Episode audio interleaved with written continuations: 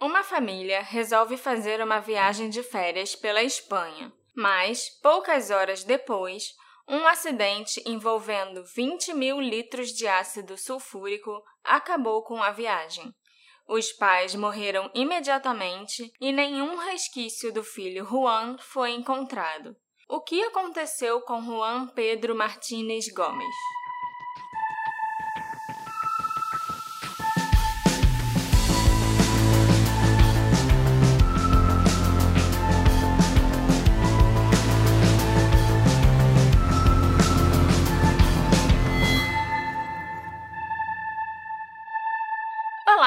Assistentes queridos! Aqui é a Marcela, trazendo para vocês mais um episódio do Detetive do Sofá, o seu podcast preferido de casos não solucionados. Eu tenho certeza disso. Seu podcast preferido de casos não solucionados que está na quinta, trazido por um casal. Isso. O caso que eu vou contar para vocês hoje definitivamente não é um caso qualquer. Ele é chamado pela Interpol de caso mais estranho de pessoa desaparecida da Europa. É verdade, Marcela. E a gente acabou fazendo uma temporada aí de casos que a gente pôde relaxar, descontrair, e agora a gente volta para uma criança desaparecida. É. Sem descontração. Tá certo. Tem gente que tá aqui pra isso. Com certeza. Mas lembrando que quem estiver ouvindo a gente pela Aurelo já tá ajudando nosso podcast a crescer um pouquinho e a render um trocadinho. A gente tá aí querendo juntar para nossa mega oferta e para comprar nosso primeiro sanduíche com dinheiro do podcast. E me conta a história então do Juan, Marcela. Que história é essa que ele desapareceu? Ao norte de Madrid, na Espanha, uma pequena cidade fica localizada em uma passagem numa montanha. Somosierra, um lugarejo com uma população de cerca de 80 habitantes, é conhecida por ser o local da Batalha de Somosierra, em 1808, durante as Guerras Napoleônicas. A passagem na montanha, que também compartilha o nome da cidade, hospeda uma antiga estrada que liga Madrid ao norte da Espanha. Essa estrada, chamada Madrid-Burgos, foi abandonada após a construção da autoestrada A1. Vocês devem estar se perguntando como um lugar tão pequeno que hoje em dia não é nem mais relevante para a Espanha, veio parar aqui no Detetive do Sofá. É por causa de um menino chamado Juan Pedro Martínez Gomes. Ah, e eu lembro de ter procurado Somosierra no Google. Quarteirão, praticamente, né? Só parece uma, uma igrejinha. Sim. É muito, muito pequeno. Só tem 80 pessoas morando lá. Eu nem imagino como deve ser isso. Deve, deve ter menos gente morando lá do que no nosso prédio. O Juan tinha 10 anos e uma vida inteira cheia de possibilidades pela frente quando ele desapareceu da face da terra. Ele era filho único de Andrés e Carmen Gomes. O Andrés era caminhoneiro e o Juan já tinha acompanhado o pai em algumas viagens quando ele estava de férias na escola. Eles aproveitavam para fazer passeios em família após o Andrés fazer a entrega e terminar o trabalho. O Juan tinha ouvido falar na escola sobre as vaquinhas pastando nos campos verdes e úmidos do País Basco, que era um mundo completamente diferente de Múrcia, onde eles viviam, que tinha um clima quente e semiárido, era meio desértico o clima dessa região. O Juan nunca tinha visto um lugar tão cheio de verde antes e ele ficou fascinado e obcecado pelas paisagens do País Basco e ele acabou fazendo o pai prometer que ia levá-lo até lá se ele tirasse boas notas na escola. Quando o ano letivo acabou e o Juan tinha conseguido cumprir a parte dele no trato, ele tirou notas excelentes na escola, o pai se sentiu na obrigação de cumprir a promessa e levar o Juan com ele na próxima entrega que ele fosse fazer no País Basco. O Andrés foi esperto e convenceu a esposa, a Carmen, a acompanhar eles dois também, para ela ficar tomando conta do Juan enquanto ele descarregava o caminhão quando eles chegassem ao destino, e eles visitariam o País Basco juntos nos dias seguintes. Eu com certeza teria tirado notas melhores em matemática e física na escola se tivessem me prometido umas viagens, sabe? No dia 24 de junho de 86, a família começou a viagem. Eles partiram às sete da noite no carro da irmã do Andrés, já que o único veículo que a família possuía era o caminhão Volvo F12 que o Andrés usava para o trabalho, e o caminhão estava sendo carregado em Cartagena. A carga que o Andrés transportaria naquele dia seria nada menos do que 20 mil litros de ácido sulfúrico, um produto utilizado para fins industriais. O ácido foi armazenado em um grande tanque acoplado ao Volvo. É um pouquinho mais sério do que 20 toneladas de vodka. Agora a gente tem 20 toneladas de ácido sulfúrico. Pois é. Era só uma família feliz, começando uma viagem juntos, com bastante ácido, mas a gente deixa isso de lado. O que aconteceu a seguir nas próximas 12 horas é difícil de determinar. Tudo fica meio nebuloso e quase não há testemunhas para nos dizer o que realmente aconteceu. As principais evidências que nós conhecemos vêm do tacômetro do caminhão e de testemunhas que viram a família em postos de gasolina e pousadas ao longo da rota. Mas que raio de coisa é esse tal de tacômetro, Marcela? Eu também não fazia ideia e tive que pesquisar no Google. Um tacômetro é um instrumento que serve para medir as rotações por minuto, né? O RPM de um motor. E é através do tacômetro que o motorista sabe se ele está trocando de marcha na hora certa e como está o desempenho do caminhão. O tacômetro pode ser um display digital ou um dial analógico calibrado. E para veículos com um mostrador analógico, a área de perigo fica marcada em vermelho. E se o tacômetro ficar vermelho por muito tempo, isso pode causar superaquecimento, lubrificação inadequada e desgaste excessivo do motor. Isso pode encurtar a vida útil do veículo ou fazer com que o motor falhe. Então, esse negócio aí é bem importante. Ele também deixa registrado o percurso que o motorista fez, quando ele parou, quando trocou de marcha, quando ficou vermelho, enfim, tudo o que aconteceu com o motor durante a viagem. Eu também não sabia o que era tacômetro. No exame teórico do Detran, nas perguntas sobre mecânica, eu chutei tudo. eu nem sei como é que eu passei, eu só escolhi a opção mais longa. Então. Era uma, foi uma boa estratégia. Se era boa, não sei, eu passei. Eu não, a boa estratégia de escolher a opção mais longa, porque sempre era a opção mais sim, longa. Sim, sim, sempre... era, era tipo, ah, o tacômetro mede a velocidade, o tacômetro mede o combustível, o tacômetro mede o RPM de um motor, através do tacômetro o motorista sabe se está trocando de marcha na hora certa e como uhum. desempenha. Se a opção fosse assim cumprida, uhum. era certa. Os dados do tacômetro do Andrés indicaram que a viagem da família começou normalmente. O caminhão fez as paradas programadas ao longo do percurso no primeiro dia. A primeira parada aconteceu às nove da noite em Venta del Olívio, que é um restaurante perto de César, ainda em Múrcia. Meia-noite e doze, eles pararam em Las Pedroneiras, uma cidadezinha de Cuenca, onde eles descansaram e dormiram um pouquinho.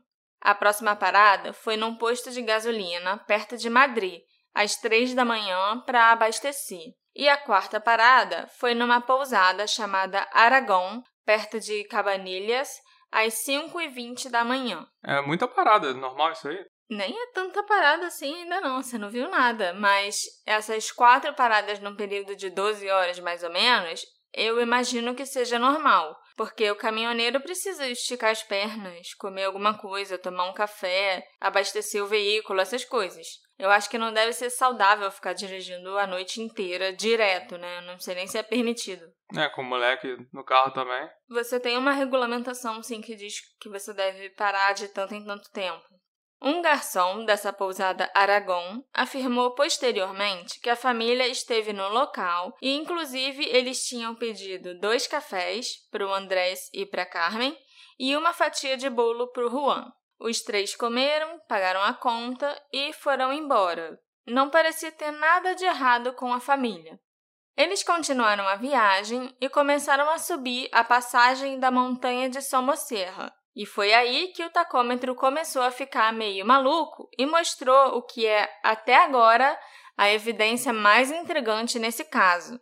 O caminhão fez 12 paradas extremamente breves em meia hora de viagem. Essas paradas variaram de 1 segundo de duração até 20 segundos de duração e todas elas tinham velocidades muito variáveis. Às vezes o caminhão estava andando a 80 por hora e parava bruscamente por um segundo. E às vezes ele estava andando a 120 por hora e fazia uma parada de 15 segundos. Parada, ele ficava zero? Zero. Zero, zero. Por que o Andrés faria paradas tão breves? Será que algo perturbador estava acontecendo na cabine do caminhão? Alguma briga familiar ou alguém passando mal? Ou será que tinha alguma coisa errada na estrada? Parece que pelo menos uma parte dessas paradas foi apenas ele pisando no freio bruscamente, mas não se sabe ao certo se foi isso mesmo, nem por que ele fez isso. O que a gente sabe de fato é que essas paradas ocorreram no último trecho da viagem por um motivo desconhecido e que não houve engarrafamentos ou acidentes na estrada que pudessem ter levado o Andrés a fazer paradas tão frequentes. A gente também sabe que não tinha nada de errado com os freios do caminhão ou com nenhuma outra parte do caminhão. Então a gente já descarta de cara as teorias mais simples, né, mais inocentes do que pode ter acontecido. Algo errado com o próprio tacômetro também não. Não, não, ele foi analisado. A situação fica ainda mais bizarra, já que, segundo testemunhas, o Andrés não estava apenas fazendo paradas frequentes, mas também dirigindo de forma irregular e perigosa. Essas mesmas testemunhas relataram ter visto o Andrés forçar um outro caminhão para fora da estrada. Ele então passou raspando por um carro que vinha na outra direção, arrancando até o espelho lateral do carro no processo e posteriormente foi confirmado que o caminhão do Andrés, carregando os 20 mil litros de ácido sulfúrico, estava andando em grande parte dessa meia hora a simplesmente 140 km por hora colina abaixo. Nossa! 140. Sendo que o caminhão é muito pesado e ainda estava com 20 toneladas de ácido sulfúrico. Depois de tirar um caminhão da estrada e danificar um carro, sem contar o susto né, que os motoristas devem ter levado, o Volvo do Andrés fez uma curva fechada e colidiu com outro carro que se aproximava. O tacômetro mostra que o Andrés não pisou no freio nem tentou mudar de faixa para evitar a batida. A gente nem sabe, na verdade, se o Andrés estava em condições de fazer isso, né? Porque a gente não sabe o que estava acontecendo. Às seis da manhã do dia 25 de junho de 86, o Volvo capotou e acabou caindo de lado, rompendo o tanque que continha o ácido sulfúrico. O conteúdo, aqueles 20 mil litros de ácido, se espalharam por toda a área onde o acidente ocorreu e ainda caiu na cabine do caminhão também, onde a família estava. Para a gente ter uma boa noção do perigo, deixa eu explicar rapidinho para vocês o que é o ácido sulfúrico e o que ele pode fazer. O ácido sulfúrico é um líquido viscoso, incolor e inodoro. Ele é extremamente corrosivo devido à sua alta acidez, além dele ser higroscópico, o que significa que ele absorve o vapor d'água. Em contato com a pele, ele causa graves queimaduras químicas e até queimadura de segundo grau. O ácido é extremamente perigoso até em quantidades muito baixas. O uso mais comum dele é na indústria de fertilizantes. O ácido sulfúrico ainda é muito inflamável e é um agente desidratante e oxidante. Ele é tão corrosivo que ele pode acabar até com uma variedade enorme de metais e pedras e o efeito dele é imediato. 20 mil litros de ácido sulfúrico. 20 mil litros de um líquido tóxico e corrosivo. Isso dá até um acidente ambiental, né? Exatamente. Que estava rapidamente se transformando em gás, porque né, ele também absorve o vapor d'água. E estava se espalhando por uma área muito vasta e corroendo tudo que ele entrou em contato pelo caminho. Então vira uma nuvem também. O local do acidente era essencialmente uma nuvem maciça de veneno, metal retorcido e pequenas explosões e fogo. Era tipo um inferno na Terra. Eu realmente espero que a morte do Andrés e da Carmen tenha sido instantânea, com a batida ou algo assim, para que eles não tenham sofrido uma morte muito dolorosa e horrível com ácido sulfúrico, né? Alguém da cidade de Somosierra conseguiu ligar para a emergência, ou a própria polícia e bombeiros viram a nuvem de fumaça gigante naquele local. Eu não sei exatamente, mas em cerca de 10 minutos, até menos do que isso, a ajuda já estava chegando no local. O primeiro passo foi evacuar aquela área o mais rápido possível. Depois que todos os civis e feridos foram removidos do local, os oficiais concentraram os esforços em neutralizar os milhares de litros de ácido antes que ele pudesse contaminar o rio Duraton, que corria bem próximo ao local do acidente. Areia e cal foram despejados sobre a área afetada e, felizmente, impediram que acontecesse um desastre ecológico descomunal. Após três horas de intervenção frenética e que foi até traumatizante para os oficiais, a Guarda Civil conseguiu parar um minuto, respirar e começar a absorver o que tinha acontecido e a tentar entender a cena que eles encontraram. Os policiais voltaram sua atenção para o Volvo, o causador do acidente. Os corpos do Andrés e da Carmen Gomes foram recuperados e identificados. Assim que a poeira baixou, um dos policiais começou a dolorosa tarefa de notificar os familiares dos dois falecidos. Ele ligou para a mãe da Carmen e contou para ela o que tinha acontecido. A resposta da mulher chocou completamente o policial. Ela disse: E a criança? Por favor, me diga que pelo menos ele está bem.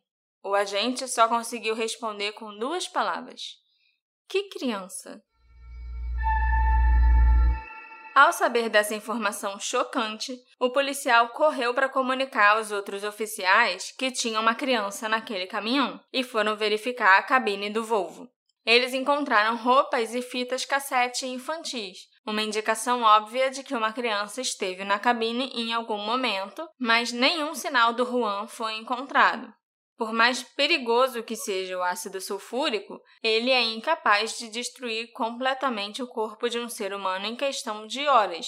E mesmo assim, existiriam algumas evidências, como a borracha da sola dos sapatos, por exemplo, e os ossos. É, ao mesmo tempo não se passaram horas, né? Foi Não, tudo foram- muito rápido. Não, até passaram algumas horas sim, porque eles ficaram contendo o ácido. Passaram pelo menos três horas, Ah, tá. entendeu? Quem já viu Breaking Bad sabe como dá ruim você tentar dissolver completamente um corpo em ácido sem o preparo adequado, gente. E também sabe que por mais que você queira fazer isso, sempre sobra alguma coisa. E isso quando você está tentando dissolver intencionalmente. Então, um acidente com um ácido espalhado pela estrada não iria dissolver um corpo sem deixar nenhum vestígio que aquela pessoa existiu. O corpo teria que ser totalmente submerso no ácido, não apenas banhado com ele. Após o acidente, inclusive, foram realizados testes com restos mortais de animais e humanos e descobriram que, mesmo que o corpo tivesse caído numa vala ou uma área fechada, até se ele ficasse preso dentro da própria cabine do caminhão inundada por ácido, o corpo teria que permanecer lá por 24 horas antes que o tecido mole fosse perdido e até 5 dias antes que os ossos fossem seriamente danificados. E mesmo nesse caso, elementos que não reagem ao ácido, como cabelo, unhas, dentes e algumas partes da roupa, deveriam ter sido encontrados. Mas não havia nada. Os policiais se sentiram um pouco aliviados. Eles ficaram certos que Juan não estava na cabine do Volvo. Eles começaram uma enorme busca num raio de 30 quilômetros em torno do local do acidente. Foram utilizados cães farejadores, helicópteros e os guardas e bombeiros a pé vasculharam aquela área por dias, mas não encontraram nada. Eles chegaram até a levantar o caminhão com um guindaste para ver se o Juan tinha caído do lado de fora durante o impacto e o caminhão caiu sobre ele, mas ele não estava lá. Eles também cavaram a areia e o cal para ver se ele tinha sido esquecido e enterrado acidentalmente, mas a única coisa que foi encontrada, a sola de um tênis de corrida, era de um tamanho diferente do tamanho que o Juan calçava e provavelmente estava lá antes do acidente. O alívio dos policiais foi apenas temporário, porque o Juan simplesmente sumiu da face da terra. O caminhoneiro, que foi empurrado para fora da estrada, declarou que, após o acidente, uma van branca da Nissan tinha parado perto de seu veículo. Essa van era dirigida por um homem de bigode que falava com sotaque estrangeiro, que estava acompanhado por uma mulher loura. O homem disse para ele não se preocupar porque a mulher, que era sua esposa, era uma enfermeira. A mulher verificou seus ferimentos brevemente antes da van partir para verificar o carro que tinha batido de frente com o Volvo, cujo motorista estava gravemente ferido. Mas esse motorista não morreu, tá, gente? Ele sobreviveu depois. Uma outra dupla de testemunhas, dois pastores de ovelhas locais, relataram às autoridades que eles também testemunharam essa van branca estacionar em frente ao caminhão após o acidente. O homem e a mulher loura saíram de dentro da van, se aproximaram do Volvo e retiraram um pacote de dentro do caminhão. É importante a gente ressaltar que a polícia passou muito tempo tentando localizar essa van e esse casal, mas eles nunca foram encontrados. Os relatos possivelmente foram exagerados ao longo do tempo e conforme a história se espalhou pela internet. O tamanho desse pacote a gente não sabe. Então, tem gente que diz que era um pacotinho pequeno do tamanho de um tijolo. Tem gente que diz que era um pacote enorme que podia ser até o Juan. Entendeu? Uhum. Não tem como a gente saber mais, porque essa história já virou até uma lenda urbana. Poucos dias após o acidente, a foto do Juan já estava sendo mostrada pela Europa inteira. E a história do acidente e do desaparecimento dele já tinha virado notícia. Surgiram alguns relatos de avistamentos do Juan ao longo dos anos, mas nenhum deles foi confirmado. O primeiro avistamento aconteceu poucos dias após o acidente, em Bilbao. A polícia procurou pelo menino no local apontado pela testemunha, mas essa pista não deu em nada. Outro relato foi apresentado à polícia por um professor de autoescola, que disse que ele tinha conhecido Juan no centro de Madrid em maio de 87. Segundo o professor, uma estrangeira idosa e cega entrou na autoescola para perguntar a localização da embaixada americana, alegando que a família dela tinha escapado do Irã apenas seis meses antes e eles viviam de caridade. Essa senhora estava sendo guiada por um menino de 10 ou 11 anos que falava espanhol com sotaque andaluz e parecia confuso. Quando o professor perguntou sobre o menino, ah, ele. Quem é ele? Ele é seu parente? Ele fala espanhol tão bem para quem veio do Irã agora, né? Tipo, seis meses. Uhum. A senhora ficou tensa, mudou de assunto e foi embora. Mais tarde, ele reconheceu o menino como Juan Pedro Martínez Gomes quando sua foto foi exibida na TV. Isso aconteceu pouco depois do acidente? Não, em maio de 87. Pouco depois do acidente foi o avistamento de Bilbao, que nunca foi confirmado também. O problema desse avistamento é que o Juan não era andaluz, mas sim da zona rural do campo de Cartagena, onde o sotaque não tem nada a ver com o sotaque andaluz. Na verdade, as pessoas da região onde a família do Juan morava tinham um sotaque bem parecido com o de Madrid, que era uma região próxima. Então o sotaque de Juan não chamaria a atenção de ninguém ali. Mas o professor estava tão convencido que o menino que ele viu era o Juan que ele foi várias vezes ao posto da Cruz Vermelha, onde a mulher comentou que eles sempre buscavam comida, mas a senhora e o menino nunca apareceram lá, pelo menos não quando o professor estava no local procurando por eles. O desaparecimento do Juan deixou a Europa inteira em choque. Ele ficou conhecido como El Niño de Somosierra, que significa em português o menino de Somosierra. Na minha experiência pesquisando casos estranhos de desaparecimento, o caso do Juan chama a atenção por dois motivos: pela natureza estranha da viagem e as teorias que giram em torno do que aconteceu com ele depois do acidente. A primeira teoria é que o Juan morreu no acidente ao lado dos pais, mas o corpo foi dissolvido pelo ácido que vazou do tanque, que estava localizado diretamente atrás do assento dele. Essa teoria já foi descartada pela polícia, mas ainda surge na internet de vez em quando e muita gente acredita que foi isso que aconteceu com ele. Como eu já disse, levaria dias para o corpo se desfazer em ácido e mesmo assim ele não seria completamente dissolvido. E devido ao fato que o acidente foi testemunhado e o caminhão foi revistado quase imediatamente, o corpo do Juan teria sido descoberto antes que ele fosse dissolvido, assim como o corpo dos pais. A segunda teoria, que eu também acho pouco provável, diz que o Juan foi atirado para fora da cabine do caminhão ou conseguiu rastejar para fora da cabine sem ninguém reparar. Ele então teria começado a correr ou caminhar em direção ao rio, possivelmente para lavar o ácido sulfúrico que devia estar tá queimando a pele dele, ou para fugir do fogo e das explosões que estavam acontecendo. Eu não sei se é realista a gente pensar que um menino de 10 anos que não conhece aquele local e talvez nem soubesse que tinha um rio ali perto, ia ter essa ideia e conseguir sair correndo coberto de ácido sem ninguém ver ele ali. Eu só fui aprender que você tem que tomar banho quando eu tava no ensino médio. É sério, quando eu tive a primeira aula de laboratório de química, hum. aí o professor lá no Cefet, aí o professor falou, ó, se cair em cima de vocês, tá vendo aquele chuveiro ali? É para vocês tirarem a roupa e tomarem banho no meio do laboratório. Não sei tipo, se fica pelado na frente dos é, seus é, amigos. É isso, fica pelado. Se cair em cima de vocês, fica pelado na frente dos seus amigos. E naquele chuveiro ali que fica, tipo, mesa, mesa, chuveiro. Entendeu? Hum. E aí, nisso que eu aprendi, ó, se cair uma parada corrosiva, alguma coisa que não deveria cair em você, é isso que tem que fazer. E, inclusive, tem um. Tinha tipo um chuveirinho que era pro, só pros olhos. E se cair no seu olho, é, essa outra piazinha aqui, que tinha dois esguichos apontados para cima, que era para ir direto hum. no olho. Do jeito que você falou, eu só aprendi que tinha que tomar banho no ensino médio, eu fiquei tipo, oi? não, pera aí. Eu não entendi nada.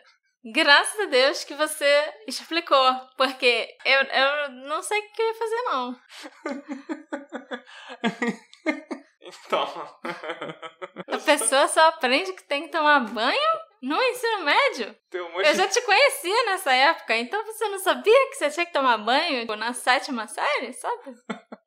Graças a Deus está explicado. Ok. É, eu, eu vi a sua cara, foi meio que. Eu contando uma curiosidade legal, aí sua cara foi de. Quê? Aham. Uhum.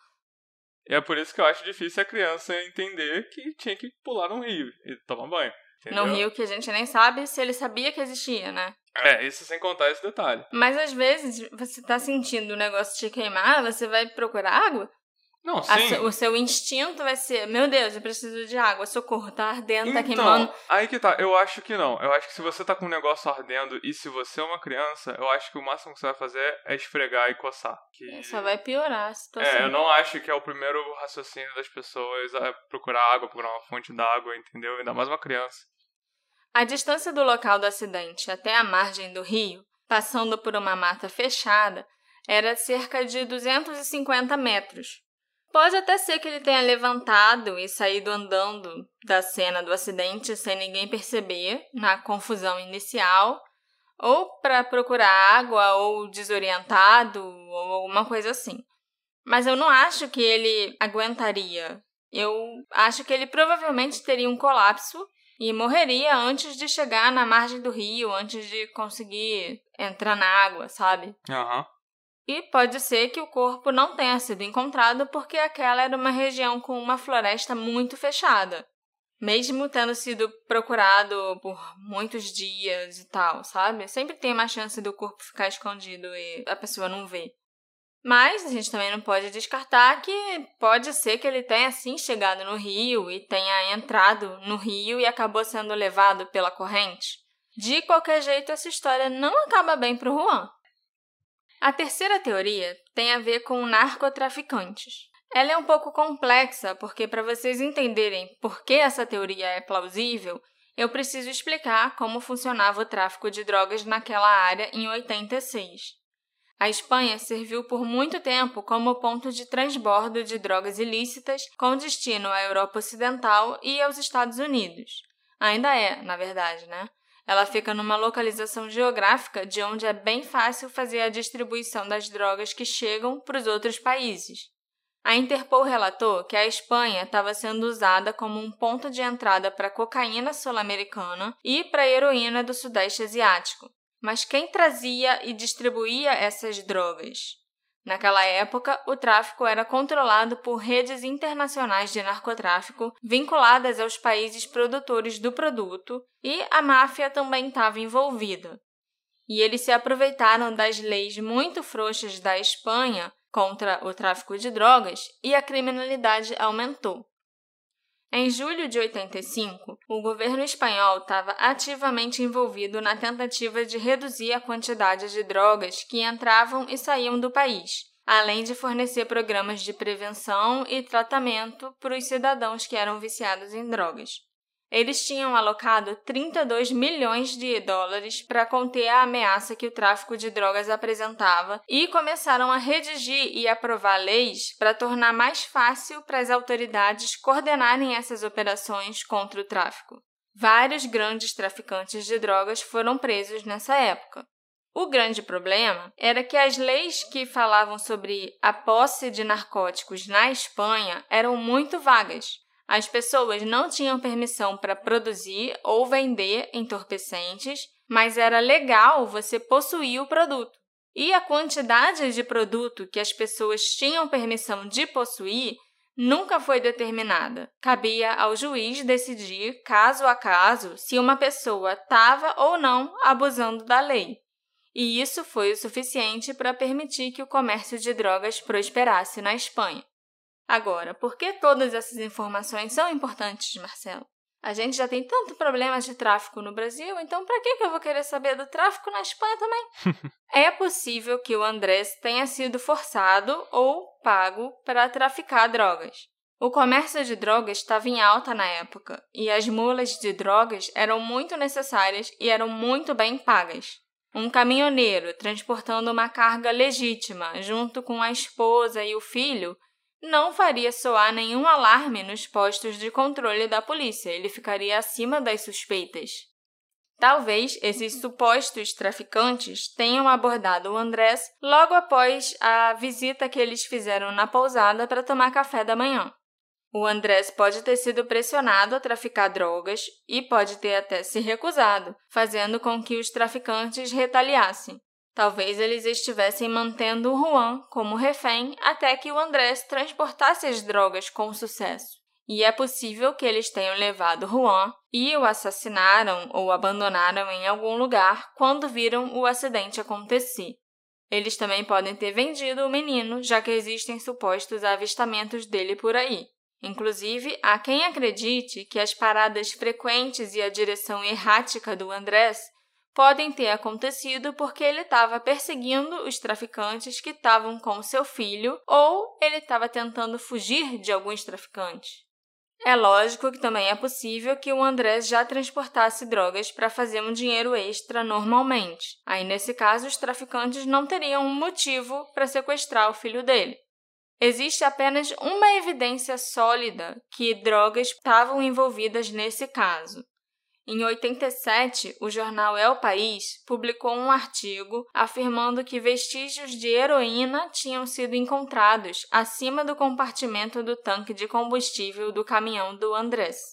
As autoridades investigaram o passado dele, mas não conseguiram encontrar evidências substanciais que ele estava envolvido no comércio de drogas. A sua família também negou veementemente que ele tivesse qualquer envolvimento com o tráfico. Às vezes até dentro do tanque de, de ácido, né? Se você botar um. Mas aí ia desfazer a droga toda, como é que você vai vender? Então, não. Se você. Não, mas parece que ele tinha o negócio que você abre, né? Pra botar gasolina no caminhão, sabe? Gasolina, diesel, sei lá, combustível. E em cima, ali ainda dentro dessa portinha, mas em cima do buraco que você bota o combustível, tinha um compartimentozinho que parece que era ali que dava para carregar a droga, Entendi. entendeu?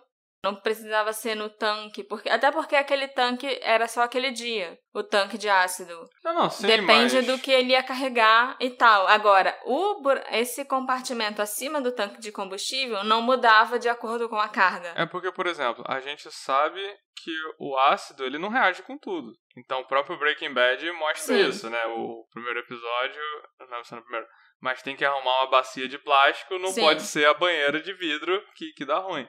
Então, eu acho que é possível. essa altura parece ser muita maluquice, mas assim, é possível colocar as drogas dentro de um tanque de ácido que é uma coisa perigosa, eu não sei se um fiscal vai querer abrir para olhar, é uma coisa que só de você cheirar deve arder, não sei. Mas É, como você ia tirar a droga de lá depois que você entregasse ou antes de você entregar o ácido na fábrica, que, na indústria que ele estava Não, levando? então, aí tinha que ser uma conspiração maior. é, A própria entrega foi pra, Não, eu acho pra mais difícil. cobertar. Eu acho que ele não carregava uma quantidade grande de drogas. Era de pouquinho em pouquinho, só pra fazer uma graninha extra, sabe? Uhum. E que ele tinha esse compartimento, sim, separado, que ficava um pouquinho acima do tanque de combustível, onde ele já usava pra armazenar droga e fazer, transportar quando ele estava viajando por aí. Uhum. Entende? A quarta teoria é a teoria do bom samaritano, que é inclusive a preferida da polícia espanhola hoje em dia. Ela ganhou força por causa dos avistamentos de Juan ao longo dos anos e por causa do casal na van branca misteriosa. Mas antes de eu te contar a teoria real, deixa eu te contar no que ela foi transformada ao longo dos anos. Isso é genial. Esse casal da van dá muito o que falar na internet, porque dizem que o relato dos pastores de ovelhas foi que eles viram seres de aparência nórdica incomumente altos, um homem e uma mulher emergindo da van. Eles supostamente usavam uniformes de médico brancos e teriam levado um pacote para fora da cabine do Volvo antes de partirem. Essa descrição dos seres altos e nórdicos, né? Tall Nordic em inglês, é um termo comum usado para descrever alienígenas que parecem escandinavos na internet. Eu pesquisei Tall Nordic e realmente são tipo umas figuras assim mais iluminadas, bem Aham. pálidas.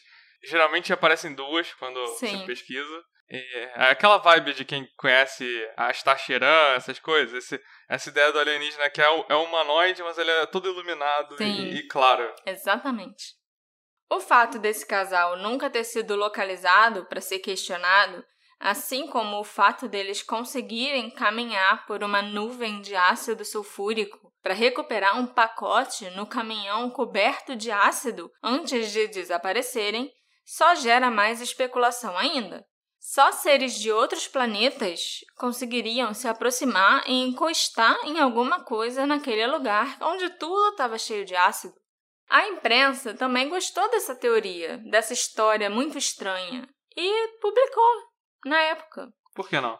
Então, os teóricos da conspiração, os entusiastas de OVNIs e até os médiums, porque também foi especulado que esse casal devia ser uma dupla de fantasmas, foram sendo atraídos para esse caso supostamente paranormal ao longo dos anos. Dessa vez a gente nem tá na Rússia, mas estamos falando de alienígena, quem diria, né? Eu adoro quando um caso sério do nada consegue enfiar uma teoria sobrenatural bem zoada. Pois é. É pra isso que eu tô aqui. Eu sei.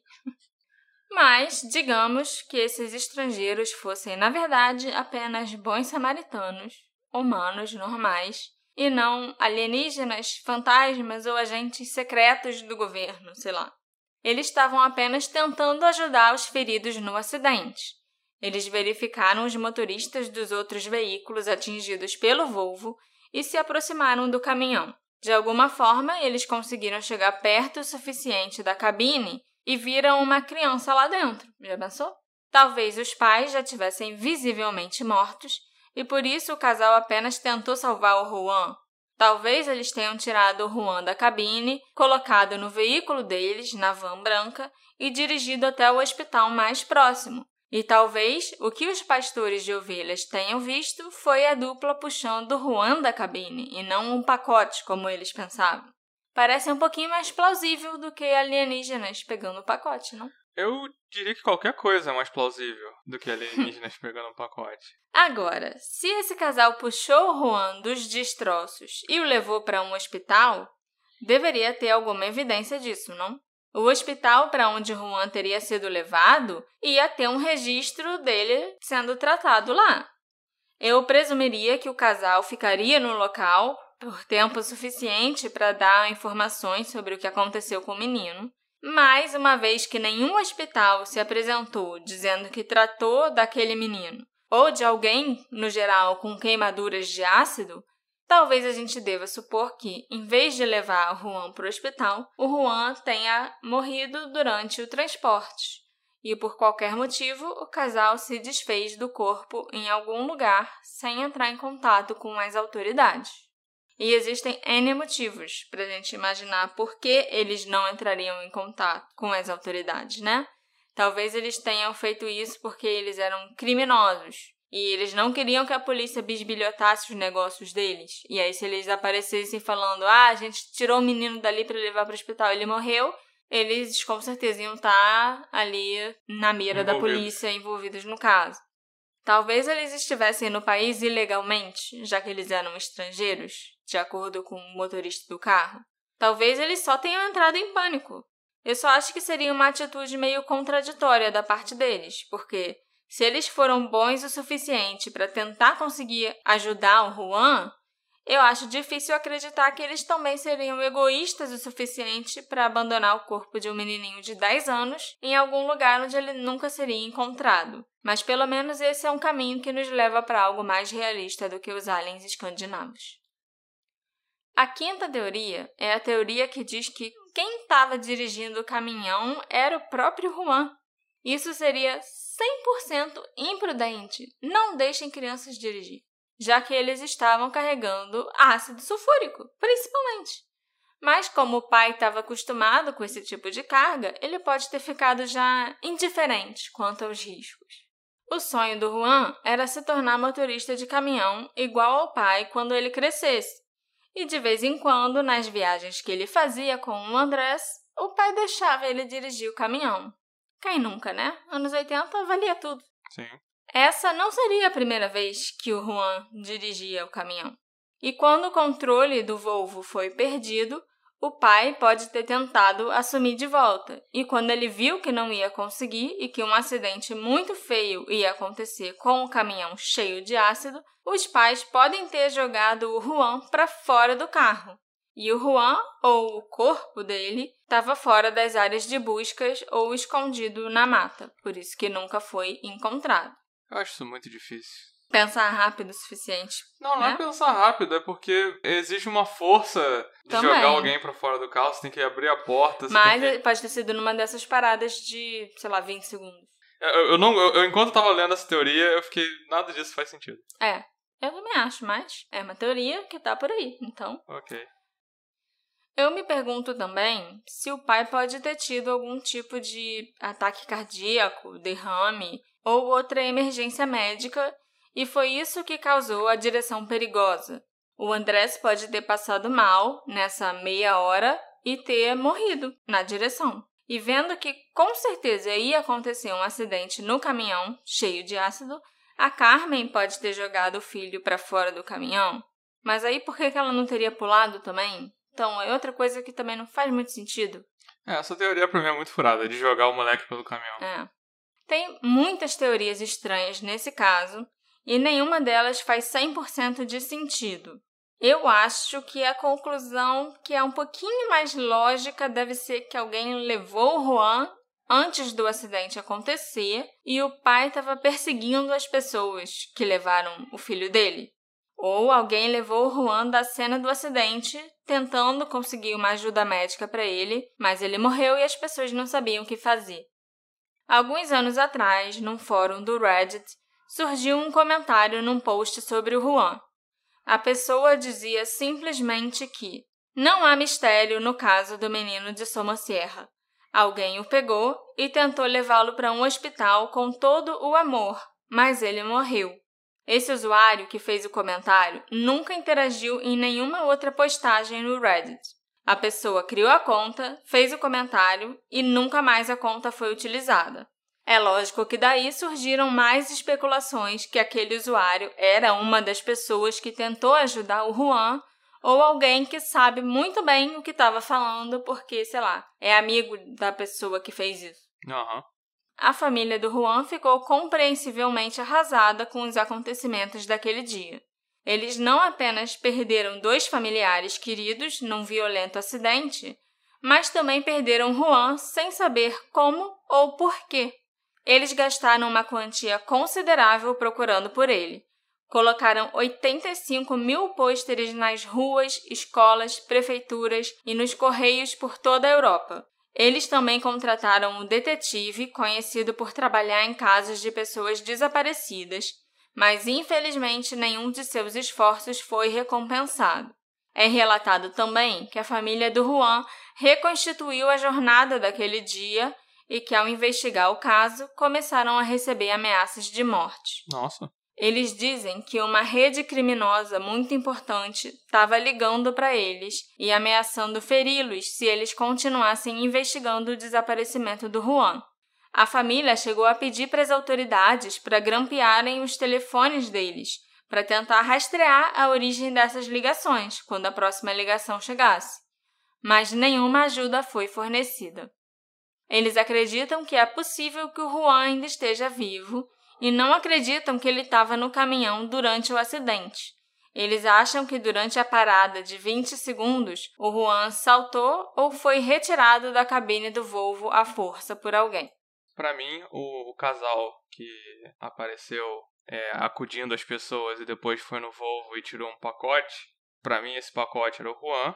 Só que aquele casal ficou exposto à nuvem de ácido, fez mal a, a mulher, não sei o que aconteceu com o cara, mas a mulher foi tão exposta por esse ácido que ela ficou cega e ficou cheia e ficou com a pele toda ferrada.